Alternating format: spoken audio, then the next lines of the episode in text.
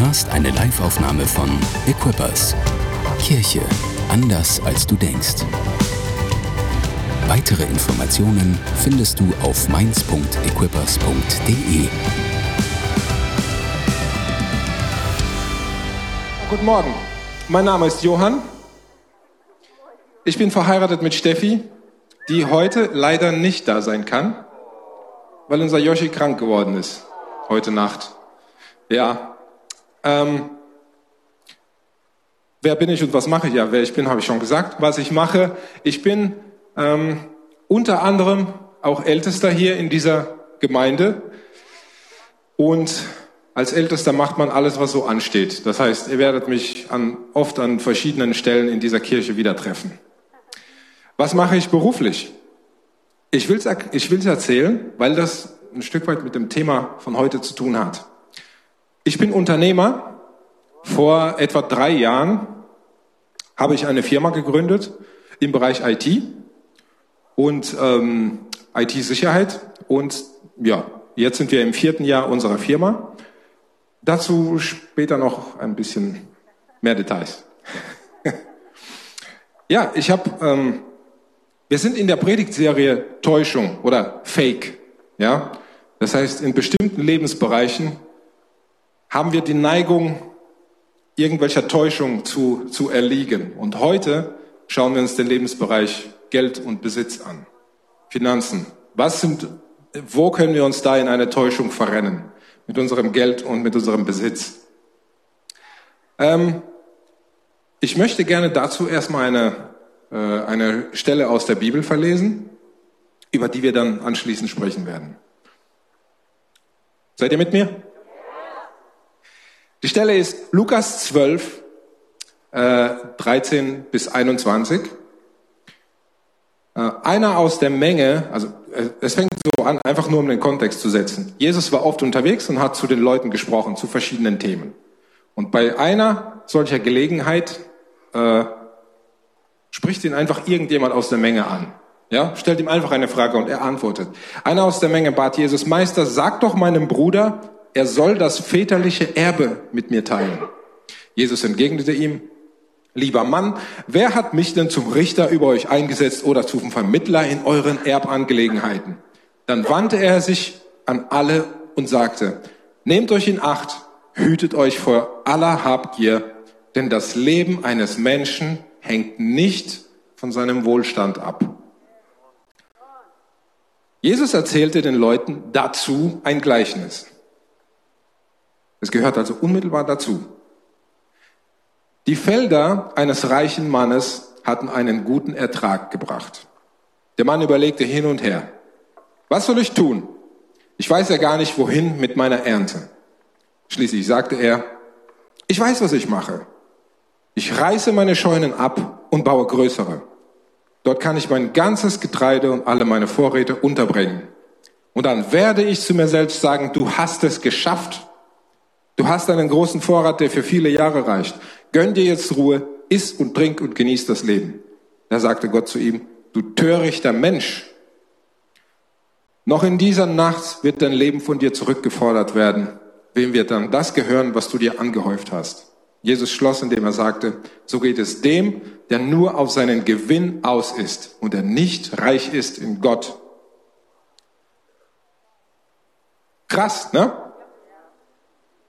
Schauen wir uns mal das Thema finanzielle Täuschung an. Was ich als allererstes damit assoziiere, sind Skandale. Zum Beispiel Wirecard. Kennt ihr Wirecard? Die Firma, die äh, augenscheinlich sehr lange sehr erfolg erfolgreich war und dann in einem Riesenskandal unterging. Und einige ihrer Vorstandsmitglieder werden immer noch gesucht, sind immer noch flüchtig. Es ist für mich eine Täuschung. Die haben alle getäuscht. Sie haben die Öffentlichkeit getäuscht, sie haben Anleger getäuscht. Ich persönlich kenne Leute, die haben sich Wirecard-Aktien gekauft. Das sind meine, meine Kollegen äh, aus dem Job damals.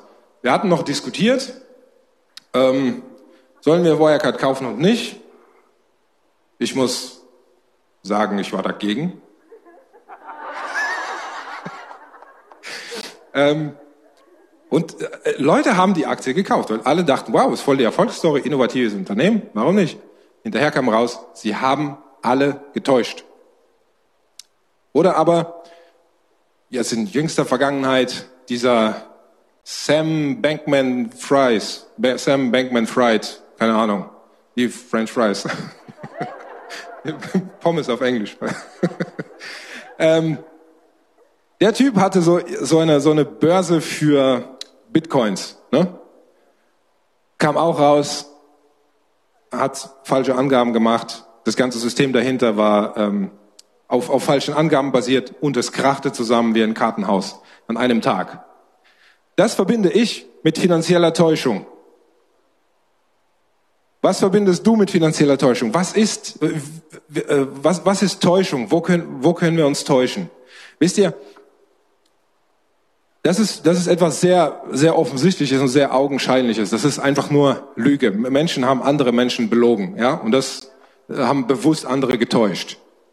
Ich glaube aber, wenn wir diese Geschichte hier, die ich gerade verlesen habe, wenn wir uns die anschauen, ich kann da jetzt noch keine wirkliche Täuschung erkennen. Also da ist niemand, der irgendwelche Anleger täuscht, der das Finanzamt äh, äh, belügt oder sowas. Das klingt eigentlich alles ganz normal. Ich meine, der erste Mann sagt, Jesus, mein Bruder weigert sich, das Erbe zu teilen. Eigentlich eine ganz normale Forderung. Hier, der Sack, der gibt mir meinen Anteil nicht. Jesus, tu was.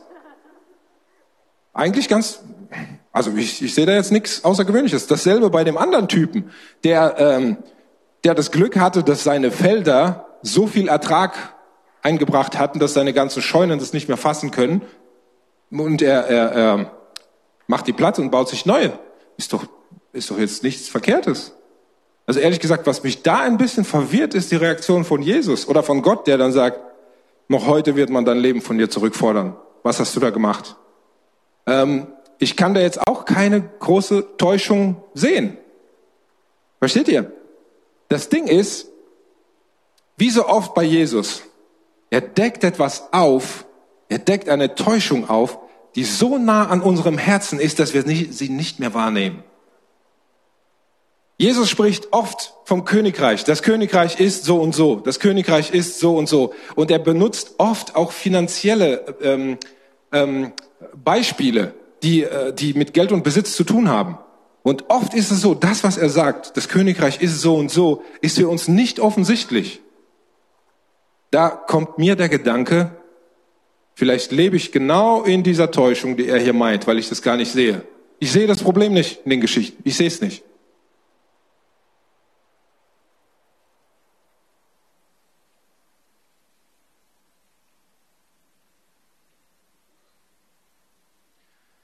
Wie kann es sein, dass wir mit unserer Einschätzung von finanziellen Sachverhalten, von Themen rund um Geld und Besitz so sehr daneben liegen können?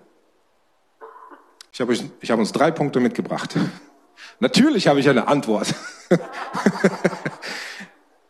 drei Punkte, drei Täuschungen. Seid ihr bereit für den ersten Punkt? Wir unterliegen Erstens, wir unterliegen oft der Täuschung, dass Geld bedeutet Leben. Und ich zeige euch gleich, warum das eine Täuschung ist. Ähm, stell dir vor, was, was erwartest du so vom Leben? Gerade, gerade wenn du dich erinnerst, als du jung warst. Weil man muss ehrlich sagen, Leute in meinem Alter, die erwarten oft nicht mehr allzu viel vom Leben. Das Leben hat ihn so oft auf die Fresse gehauen, dass sie aufgehört haben, irgendwas zu erwarten. Aber erinnere dich, als du jung warst und die, die Leute unter uns, die jünger sind. Erinnert, äh, oder was erwartet ihr vom Leben? Ich meine, was erwarten wir vom Leben? Wir erwarten Liebe, richtig? Wir erwarten Liebe. Wir erwarten, dass wir, dass uns Liebe widerfährt, dass wir Freunde haben. Wir erwarten Liebe von unserem Partner. Das alles erwarten wir. Wir erwarten Anerkennung. Wir erwarten von unserem Leben, dass wir in irgendetwas gut sind und dass man uns dafür lobt. Und dass man uns dafür auf, zu Geburtstagspartys einlädt. Dass man uns dafür Beförderungen gibt. Dass man uns dafür irgendwann das Eckbüro am Ende des Ganges gibt, was heute mein Chef hat. Wir erwarten guten Urlaub. Wir erwarten, dass wir, dass wir Business Class nach Malle fliegen oder nach Florida. Such sie aus. Wir erwarten, dass wir, dass wir nicht ständig arbeiten müssen, 60 Stunden die Woche. Wir erwarten, dass es irgendwann auch mal entspannter wird. Dass wir irgendwann so im Zustand halt, ja, jetzt habe ich es ein bisschen geschafft. Die anderen machen die Arbeit und ich kassiere die Lorbeeren. Wir erwarten Selbstverwirklichung. Das ist, das ist etwas, was wir erwarten, dass wir uns auch mal selbst ausdrücken können, dass wir unsere Ideen mal ausprobieren können, wie Sachen funktionieren könnten. Wir, wenn du die Neigung hast, dich visuell auszudrücken, du erwartest, dass du in dem Bereich irgendwie künstlerisch tätig sein kannst, dass du Bilder malen kannst, dass du die Zeit hast dafür. Wenn du mit Worten gut bist, hast du vielleicht die Idee, irgendwann mal ein Buch zu schreiben und du erwartest, dass du irgendwann die Zeit hast, das zu tun, oder? Selbstverwirklichung. Du erwartest, dass du auch mal die Welt bereisen kannst und fotografieren und tolle Dinge auf Insta posten und so weiter. Das, das ist etwas, was wir so implizit erwarten, auch wenn wir noch, auch wenn die meisten von uns keine detaillierte Bucketlist ausgefüllt haben. Aber diese Erwartung ist da. Und natürlich erwarten wir, dass wir die Möglichkeit haben, die Welt zu verbessern. Leave the world a better place. Das ist etwas, was in unserer Generation ganz stark zu beobachten ist. Wir wollen gut sein. Wir wollen die Welt besser hinterlassen, als wir sie vorgefunden haben. Das ist, das ist ganz klar das Ziel unserer Generation. Wir wollen die Welt ein Stückchen besser zu hinterlassen. Äh, und wir erwarten, dass wir die Möglichkeit dafür haben werden. Das Ding ist, was brauchen wir für all das? Richtig, Geld. Und Geld kann uns das alles geben. Ohne Geld kannst du das nicht machen. Mit Geld wird es funktionieren. Mit Geld kannst du dir ein halbes Jahr eine Auszeit nehmen und ein Buch schreiben. Mit Geld kannst du eine Weltreise machen und Fotos machen und die ganzen Fotos dann auf Insta posten. Mit Geld kannst du dir einen krassen Computer kaufen und damit äh, äh, Videokunstwerke erschaffen. Mit Geld geht das. Mit Geld kannst du auch die Welt verändern und die Welt zu einem besseren Ort machen. Oder? Eine interessante, interessante Nebenstory. Dieser Sam Bankman Fries, oder Fried, keine Ahnung. der hat, ich habe ich hab den ein bisschen recherchiert, weil mich das so interessiert hat. Wisst ihr was der, der ist einer der Vertreter einer bestimmten Denkrichtung, die nennt man Effective Altruism, effektiver Altruismus. Wisst ihr, was diese Denkrichtung sagt? Die besagt genau das. Nämlich versuch so viel Geld wie möglich zu verdienen und dann mach Gutes damit. Verändere dann die Welt damit. Investier in gute Projekte, investier in, ähm, in Nachhaltigkeitsprojekte, in, in soziale Gerechtigkeitsprojekte. Das heißt, verdien Geld und dann setz es gut ein. Ist echt cool. Ich habe das gelesen und habe gedacht, ja, yeah, warum nicht? Das ist ein guter Plan. Ich meine, ohne Geld kannst du nichts bewegen, mit Geld kannst du umso mehr bewegen. Du kannst natürlich alleine ähm, etwas verändern, indem du anfängst, nur noch Fahrrad zu fahren und kein Auto mehr. So wie ich. Ich fahre mit dem Fahrrad zur Arbeit. Hm. Ähm, du kannst aber natürlich viel, viel mehr Gutes tun, wenn du eine Firma gründest, die nur Elektroautos baut, die null CO2-Ausstoß haben. Klingt doch logisch, oder? Du brauchst also mit Geld und mit viel Geld kannst du noch mehr Gutes tun. Das heißt, für das alles, was wir, aufgelesen, äh, äh, was wir vorgelesen haben, brauchst du einfach Geld. Geld ist der Schlüssel. Es ist doch so, oder? Geld ist Leben. Unser Leben hängt davon ab. Von Geld, von Besitz. Ich versuche gerade abzuschätzen, wie viel Prozent von euch innerlich nicken, aber äußerlich denken, wo will der hin? Irgendwas stimmt da nicht. Ich lasse euch jetzt mal da hängen in der Spannung. Wir gehen weiter zur zweiten Täuschung. Täuschung Nummer zwei. Geld löst Probleme. Sprechen wir Probleme an. Haben wir Probleme? Wenn du eine Wohnung in Mainz suchst, hast du ein Problem. Ist nämlich echt schwierig, Wohnungen in Mainz. Hohe Mieten, wenig Wohnraum verfügbar. Du gehst auf so einen Termin, um die Wohnung zu besichtigen und stellst fest, du bist der 67. in der Schlange, was ganz schön deprimierend ist. Und die anderen sehen alle so wohlverdienend und gebildet aus und du denkst immer, keine Chance. Das ist ein Problem. Oder du hast kein Geld für einen Führerschein und die Öffis streiken ständig. Das ist ein Problem. Du hast kein Geld für Urlaub im Hotel musst Camping machen. Das ist ein Problem. Es soll Leute geben, die machen Camping freiwillig. Habe ich gehört.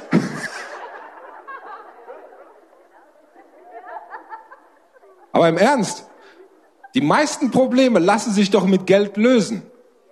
Du willst Bildung? Kein Problem. Für Geld gibt's Bildung. Du willst Gesundheit? Kein Problem. Für Geld gibt's Gesundheit und die besten Ärzte für dein Fachgebiet. Auch wenn die Krankenkasse das nicht abdeckt. Du willst Anerkennung? Kein Problem. Wenn du Geld hast, kriegst du überall Anerkennung. Wenn du mit deiner goldenen Amex-Karte wedelst, lassen sich überall die Türsteher rein, in jede Bar, in die du willst. Anerkennung. Oder?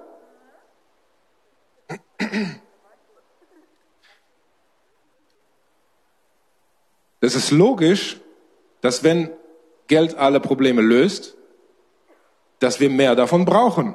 Und zwar schnell. Denn Geld löst Probleme. Geld ist die Lösung. In dem Beispiel aus unserer, äh, das, was ich verlesen habe äh, aus der Schriftstelle, der törichte Mensch hat doch gar nicht so unrecht. Der hat ähm, Besitz löst Probleme, also häufen wir so lange Besitz an, bis alle Probleme gelöst sind. Und dann sagen wir zu uns, so, alle Probleme sind gelöst, isst, trink, genieß das Leben, mach deine Weltreise, alles ist gut. Deshalb machen wir Geld zur Priorität. Es ist der Schlüssel zu allen Problemen. Es ist die Lösung. Oder? Und wieder nicken einige innerlich und äußerlich denken, hm, irgendwas stimmt hier nicht. Nächste, nächstes, nächster Punkt. Täuschung Nummer drei. Geld bietet Sicherheit. Sprechen wir über Sicherheit. Was verbinden wir so mit Sicherheit? Ich zum Beispiel in meiner Lebenslage verbinde mit Sicherheit ein abbezahltes Eigenheim mit Solaranlage auf dem Dach, ebenfalls abbezahlt. Das ist sicher. Oder ein gut gemischtes Aktienportfolio. Schön mit vielen ETFs, mit ein paar Staatsanleihen, aber vor allem mit Gold und Immobilien. Das ist Sicherheit. Oder, falls du ein bisschen abenteuerlicher drauf bist, verbindest du mit Sicherheit vielleicht äh, Waffen und einen Sicherheitsdienst. So ein bisschen direkter, direktere Form von Sicherheit. Was aber, was aber ähm, ich lese, ich lese eine Publikation des Sparkassenverbandes. Jedes Jahr bringen die ein, eine Publikation raus, die heißt der Vermögensbarometer. Das ist eine systematische Untersuchung, wie die Deutschen mit ihrem Geld umgehen. Hochinteressant. Kommt einmal im Jahr raus, ich lese sie immer. Die welchen Banken vertrauen die Deutschen am meisten? Ratet mal. Die Sparkassen. Okay, die Publikation kommt auch vom Sparkassenverband. Ich weiß nicht, ob das damit zusammenhängen könnte. Ähm, jedenfalls, die Leute geben weniger aus, weil sie Angst haben vor der allgemeinen Wirtschaftssituation in diesem Jahr. In den letzten Jahren waren die Deutschen ziemlich optimistisch, was ihr Geld anging. In diesem Jahr, dieses Jahr war die Publikation ziemlich pessimistisch. Die Leute schränken sich ein, wo es nur geht. Hat natürlich vor allem mit, de, mit dem Ausbruch des Krieges zu tun und den Rohstoffpreisen, die wir daraufhin erlebt haben. Die Leute fangen an, sich einzuschränken, ähm, billigere Sachen einzukaufen, ähm, später die Heizung anzumachen im Jahr und sie früher wieder auszuschalten, weniger häufig das Licht anzumachen und all diese Sachen. Man hat einfach ein bisschen mehr Angst, hält das Geld zusammen, weil das bietet uns Sicherheit. Ja? Und wenn du Sicherheit willst, ist ganz klar, für Sicherheit musst du bezahlen. Zum Beispiel, wenn du in irgendeiner unsicheren Situation bist und willst, dass dich jemand bewacht, dann bezahle einen Sicherheitsmann. Er wird dich bewachen, für Sicherheit kannst du bezahlen. Wenn deine Computersysteme unsicher sind, dann ähm, suchst du dir einen IT-Security-Fachmann, der sie sicher macht. Den musst du auch bezahlen. ähm, gegen jede unserer Ängste bietet Geld eine Sicherheit. Auch gegen die Angst, allein zu sein, Außenseiter zu sein und so weiter. Und je mehr Geld wir haben, desto sicherer fühlen wir uns. Denn Geld bietet Sicherheit. Oder? Innerlich nicken wir, äußerlich denken wir, hm, mal gucken, wo das hinführt.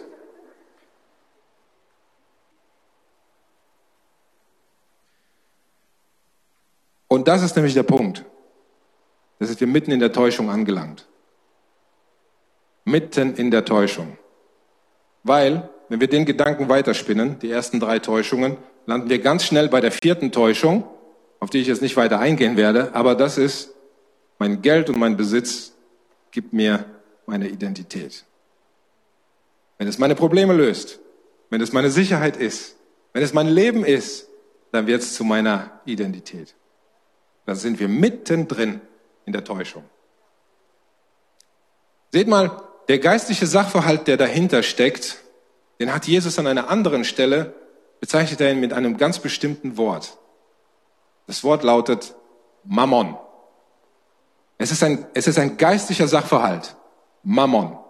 Mammon ist ein Geist, der auf dem Geld liegt. Und weil er ein Geist ist, redet er ständig zu dir und zu mir. Nichts ist alltäglicher als Geld. Daher ist nichts so spirituell belastet wie Geld. Und auf dem Geld liegt fast immer ein Geist. Und es kann sein, das ist der Geist des Mammon. Das klingt jetzt echt krass und abgefahren. Aber ich erkläre es euch. Woher kommt der Begriff Mammon? Mammon ist ursprünglich ein aramäisches Wort und bedeutet nichts anderes als Reichtümer. Es ist ein Konzept von einem Gott des Wohlstandes und es lässt sich zurückverfolgen bis in die Kultur des antiken Babylon. Ja, eine Stadt, die begründet ist auf Stolz und Arroganz. Nach 1. Mose 11. Könnt ihr nachlesen. Das Herz des Begriffs ist, du brauchst Gott nicht, wenn du Reichtum und Besitz hast. Wenn du materiellen Besitz hast, brauchst du Gott nicht. Materieller Besitz kann alle Probleme lösen. Im biblischen Sinn ist Mammon ein Geist, der auf dem Geld liegt. Und der Geist des Mammon ist im Wesentlichen der Geist dieser Welt. Und dieser Geist ist ein Lügner. Warum?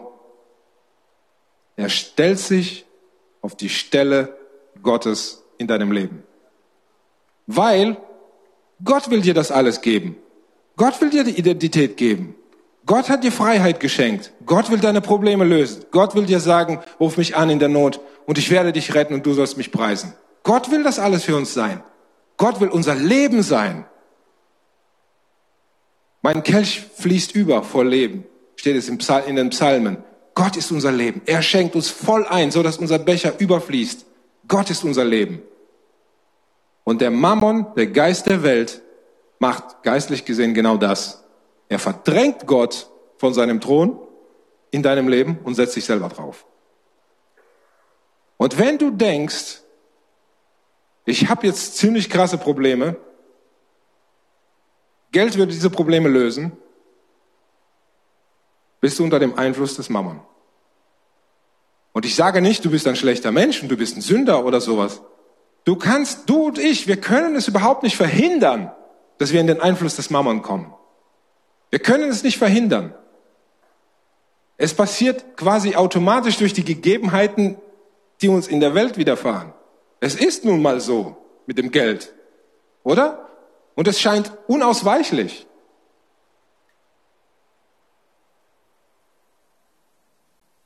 Die Versprechen, die Mammon macht, sind, wenn du mir dienst, gebe ich dir Sicherheit. Wenn du mir dienst, gebe ich dir Bedeutung. Wenn du mir dienst, gebe ich dir Identität, Unabhängigkeit, Macht, Freiheit. Von allen Problemen des Lebens werde ich dich beschützen, denn Geld ist die Antwort zu jeder Lebenslage. Er verspricht uns all das, was Gott uns geben will. Das Problem ist nur, er lügt. Er wird dir alles versprechen und er wird dir nichts geben. Der Gott des gefallenen Systems der Welt, der Gott des Mammon, ist ein Lügner. Diese Menschen, von denen ich vorhin gesprochen hatte, Sam Bankman Fried, Fries, oder die Leute, die hinter dem, äh, hinter dem Wirecard-Skandal stehen, oder, oder, oder, es gibt ja noch mehr solche Skandale. Was, was macht sie anders als du und ich? Sie sind weitergegangen. In dem, in dem Ding namens Täuschung des Mammon sind sie einfach noch ein paar Schritte weitergegangen. Sie haben nicht da aufgehört, wo normale Menschen aufhören, sondern sind den ganzen Weg gegangen. Sie haben nichts bekommen. Sie haben alles gegeben für den Mammon und haben nichts bekommen und stehen jetzt vor einem zerstörten Leben. Weil der Gott lügt. Mammon lügt.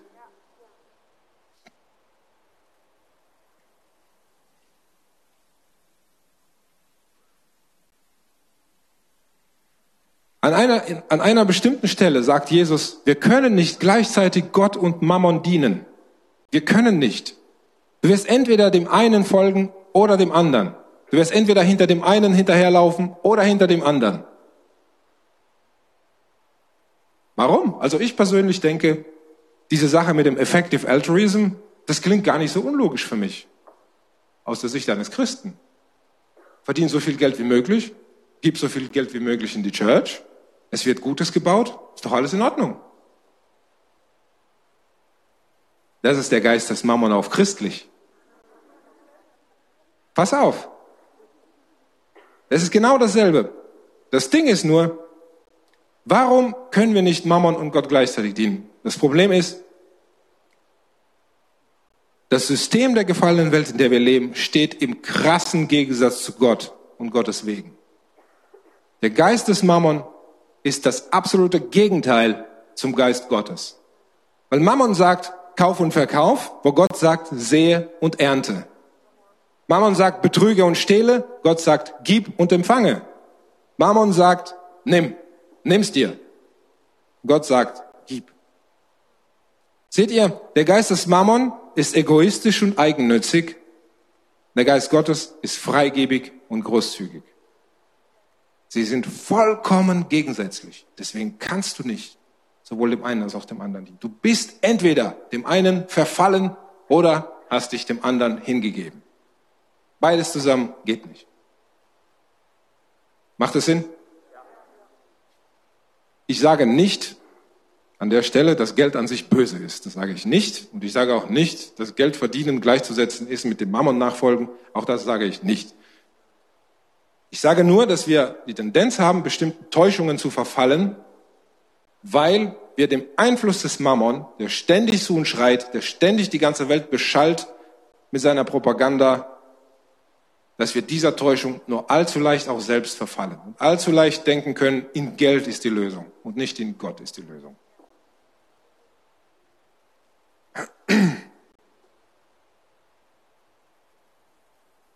Wisst ihr, eine gute Veranschaulichung, wie dieser Geist des Mammon das Leben raubt, ist der Mythos von König Midas. Der antike griechische äh, äh, Mythos. König Midas war irgendwann so reich und irgendwann ähm, wurde, hat, besaß er die Fähigkeit, alles, was er berührte, wurde zu Gold. Was dann passiert ist, ist klar. Er verhungerte und verdurstete und irgendwann machte er den Fehler, auch seine Tochter zu berühren und auch sie wurde zu Gold.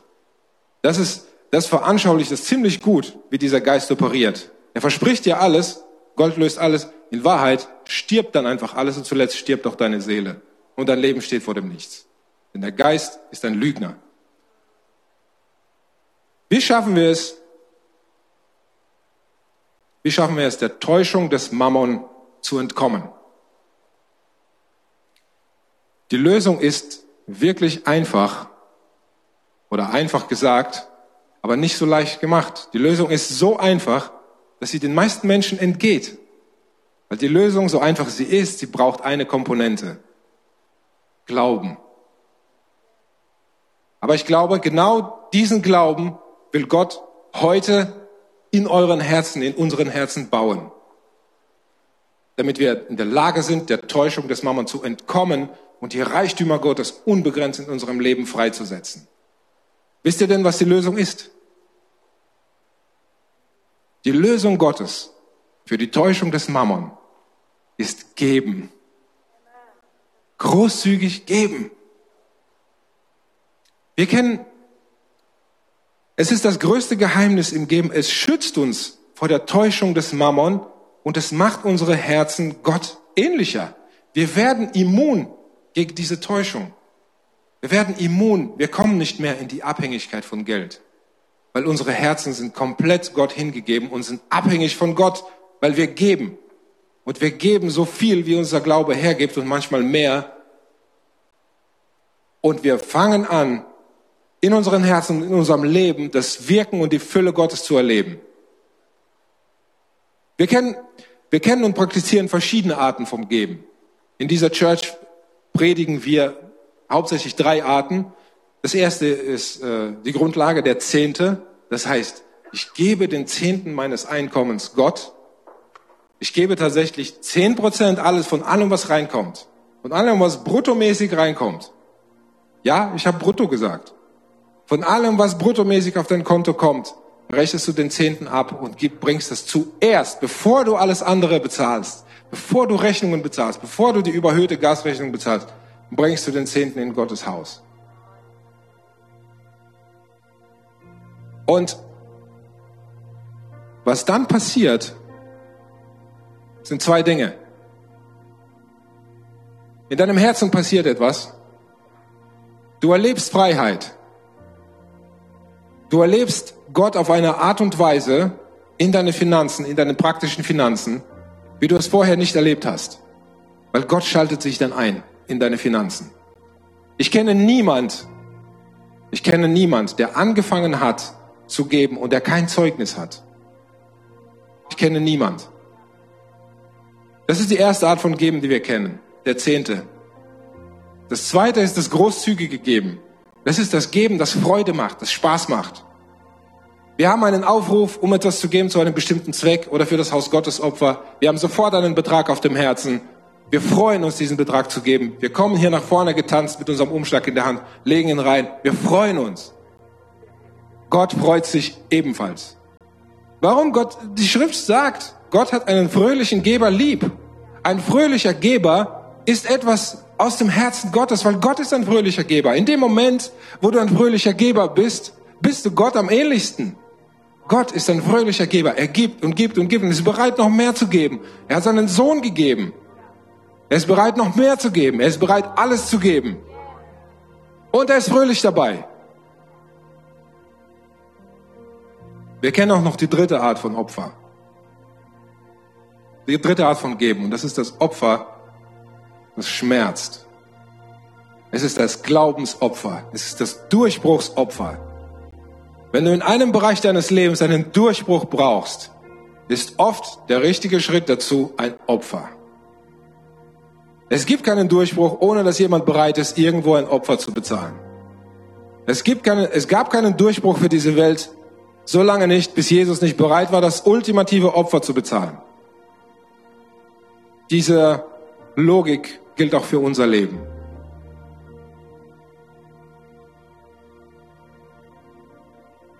Seht mal, durch das Geben kommt erstens Gottes Wahrheit in unser Leben hinein. Wir werden immun gegen die Täuschung, der die gesamte Welt unterliegt, gegen die Täuschung des Mammon. Aber es passiert noch was Zweites. Durch diese, durch das Geben kommen Gottes Wunder in unser Leben hinein. Ja, jeder, der gibt, jeder, den ich kenne, der gibt, hat ein Zeugnis. Ich kenne eine Frau,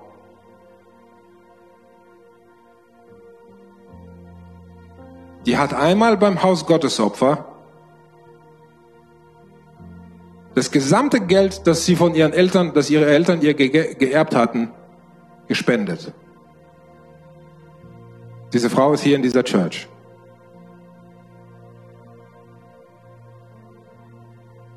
Ich habe von einer anderen Frau gehört, die hat ihrer Kirche eine Million Euro gespendet. Das war nicht in Amerika, das war in Deutschland. Es war ihr Traum. Sie hat das Commitment gemacht und ein paar Jahre später konnte sie das machen.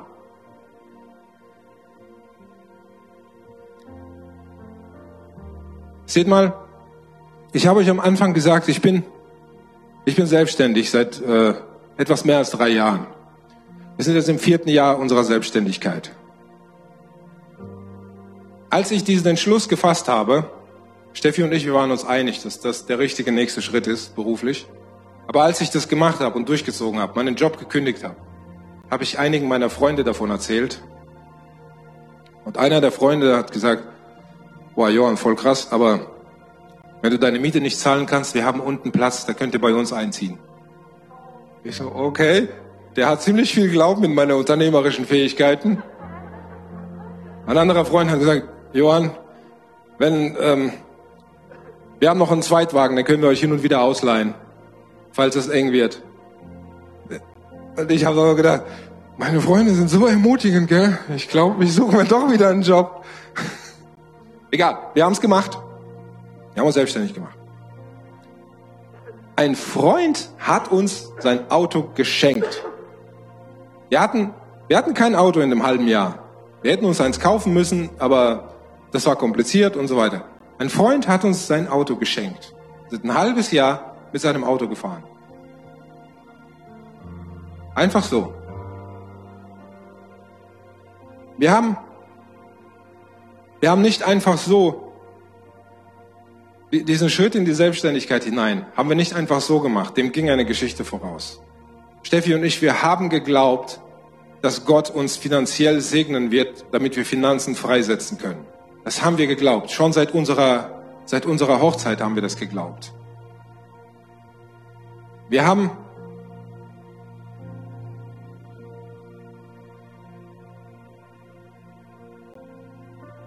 Wir haben einmal, ganz am Anfang unserer Ehe, haben wir beim Haus Gottes Opfer die Hälfte unseres ganzen Erspartes weggegeben. Ein andermal, ich erzähle euch einfach nur ein paar Zeugnisse. Das, was ihr seht, das ist nicht von ungefähr. Es war ein Riesenkampf. Es war ein Riesenkampf. Einmal haben wir gespart für ein Boxspringbett. Und dann kam der Aufruf für Südsudan, für die Südsudan-Krise. Wir saßen da. Ich hatte den Gedanken, spende das, was ihr für das Bett gespart habt. Ich schaue Steffi an und mir ahnt, sie hat den gleichen Gedanken und ich denke, Mist. Von wegen fröhlicher Geber. Wir haben es gemacht. Kurze Zeit später hatten wir trotzdem ein Boxspringbett. Ich weiß nicht wie, aber irgendwie kam das Geld dann trotzdem von irgendwoher zusammen.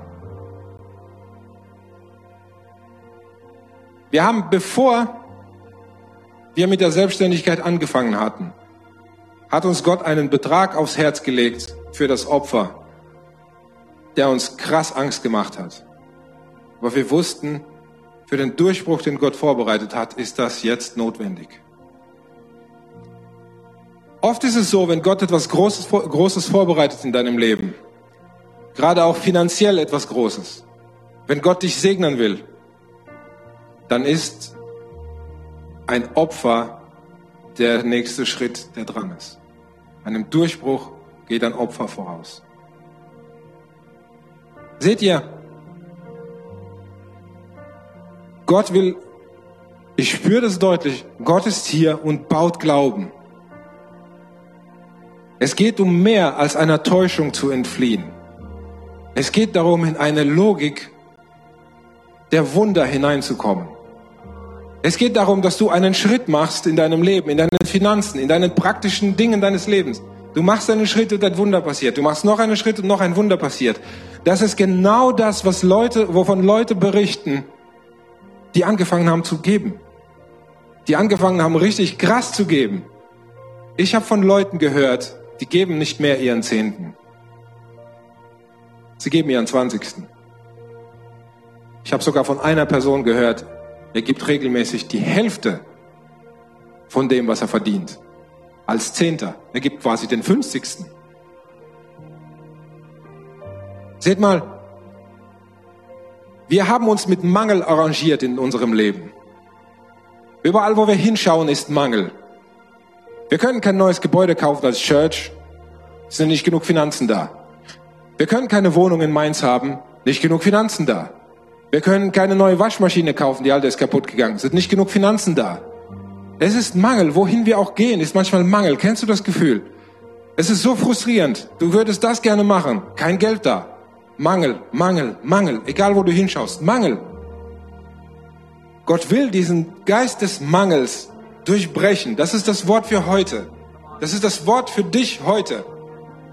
Es ist Mangel da. Es ist gefühlter Mangel da. Es ist Vorbei mit dem Mangel. Es ist zu Ende.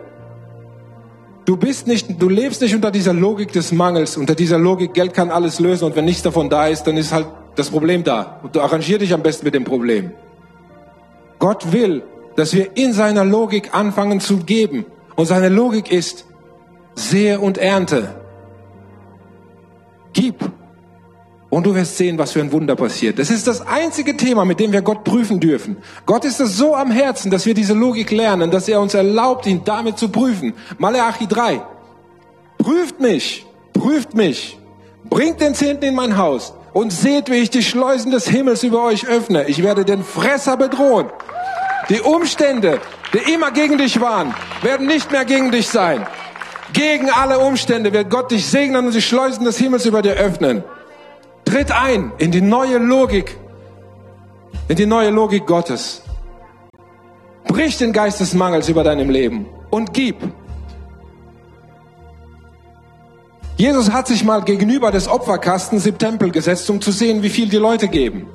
So wichtig ist ihm das Thema. Eine arme Frau kam vorbei und warf zwei sehr kleine Münzen rein, die kleinsten Münzen. Mitch hat vorhin davon erzählt. Ein weiteres Zeichen dafür, dass Gott das Thema wirklich heute auf dem Herzen hat. Wenn Mitch davon unauf, unabgesprochen erzählt, der Heilige Geist ist hier. Das Thema ist heute wirklich dran in deinem Leben. Ich ermutige dich, das mitzunehmen. Sie wirft ihre Schärflein rein. Luther übersetzt das mit Schärflein, diese kleinen Münzen. Wir wissen danach nicht, was passiert ist, aber ich hätte gern ihr Zeugnis gehört.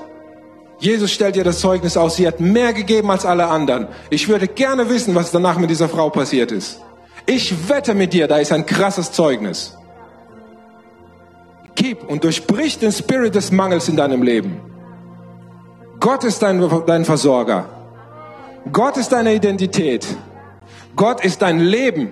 Gott ist deine Selbstverwirklichung. Es ist in Gott und Geld ist der Schritt, um ihn einzuladen. Um, das ist der Schritt, um es in Realität kommen zu lassen.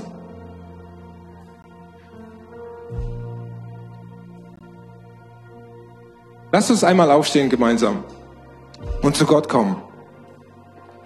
Seht mal, ich will dich einladen, es konkret werden zu lassen. Ja, jetzt wird spooky, weil jetzt wird es konkret. Es geht nicht mehr nur um geistliche Wahrheit, es geht um Schritte, um konkrete Schritte in deinem Leben. Kennt ihr den Spruch? Wollen ist wie, äh, machen ist wie wollen, nur krasser? Wir haben jetzt viel von Wollen gehört. Lasst uns jetzt vom Machen sprechen. Ich möchte, dass du es zulässt, dass Gott in deinem Herzen zu dir spricht über deinen nächsten Schritt im Geben. Und für jeden von uns gibt es einen nächsten Schritt. Es kann sein, dass dir vorher noch nie der Gedanke kam, etwas in die Kirche zu spenden. Vielleicht, weil du schon mal Betrug erlebt hast. Vielleicht, weil du schon mal verletzt wurdest Vielleicht, weil du schon mal gesehen hast, wie damit umgegangen wird. Und es war schlimm. Gott will diese Vergangenheit heilen. Und Gott will, dass du jetzt den Heiligen Geist sprechen lässt. Es gibt für dich einen nächsten Schritt. Vielleicht ist der nächste Schritt, dass du einfach mal anfängst, irgendetwas zu geben, regelmäßig. Und wenn es jeden Monat nur fünf Euro sind, du denkst, du kannst nichts spenden, du bist in Schulden, Du kannst nichts geben. Ich habe angefangen, den Zehnten zu bezahlen, da war mein Konto tiefrot. Ich hatte gerade angefangen zu arbeiten, hatte keine Ahnung, wie man mit Geld umgeht. Und Monat für Monat war mein Konto überzogen. Gott hat den Glauben in mich trotzdem hineingesetzt, durch das Wort, das ich gehört habe, in einer Predigt, genauso wie ihr heute. Ich habe eine Predigt zu dem Thema gehört, Gott hat den Glauben in mich gepflanzt, ich habe damit angefangen. Ich habe mir gedacht, ja, mein Konto ist tiefrot. Ja, ich habe keine Ahnung, wie das werden soll. Ich fange einfach mal an. Das ist vielleicht dein nächster Schritt. Einfach irgendwas zu geben. Vielleicht ist der nächste Schritt wirklich den vollen Bruttozehnten zu geben. Vielleicht ist der nächste Schritt schon ganz woanders. Vielleicht bist du ein großzügiger Geber, aber vielleicht will Gott einen Mangel in deinem Leben brechen und ein Opfer ist dafür notwendig. Über irgendetwas spricht Gott jetzt zu dir. Nimm es an, denn es ist Jetzt ist die Stunde, wo Gott den Glauben in dir baut, wo Gott etwas frei besetzen will über deinem Leben. Nimm es an. Lass uns gemeinsam beten und zu Gott kommen. Lieber Herr Jesus, wir erkennen an, dass du heute zu uns sprichst und in uns Glauben baust, weil du uns segnen willst, so wie du uns noch nie vorher gesegnet hast. Wir verstehen, dass uns unsere eigene fehlende Glaube oft davon abhielt, deine Wunder zu erleben. Und wir bekennen, dass wir uns hin und wieder einfach mit den Gegebenheiten arrangiert hatten und vergessen haben, dass wir es mit einem allmächtigen Gott zu tun haben, dem nichts unmöglich ist.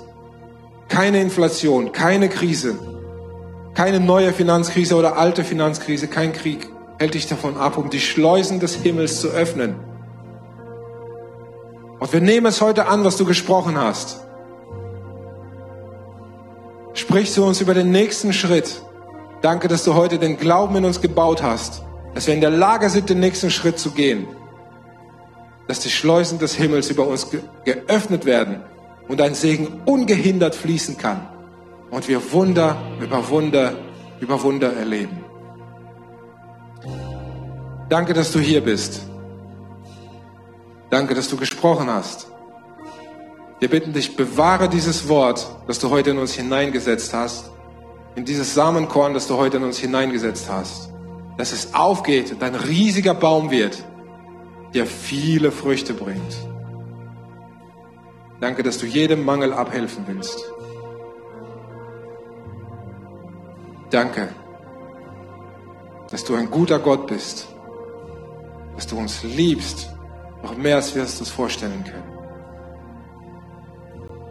Wir wollen dich ehren und wir wollen dich preisen. Amen. Danke fürs Zuhören. Weitere Informationen findest du auf mainz.equippers.de.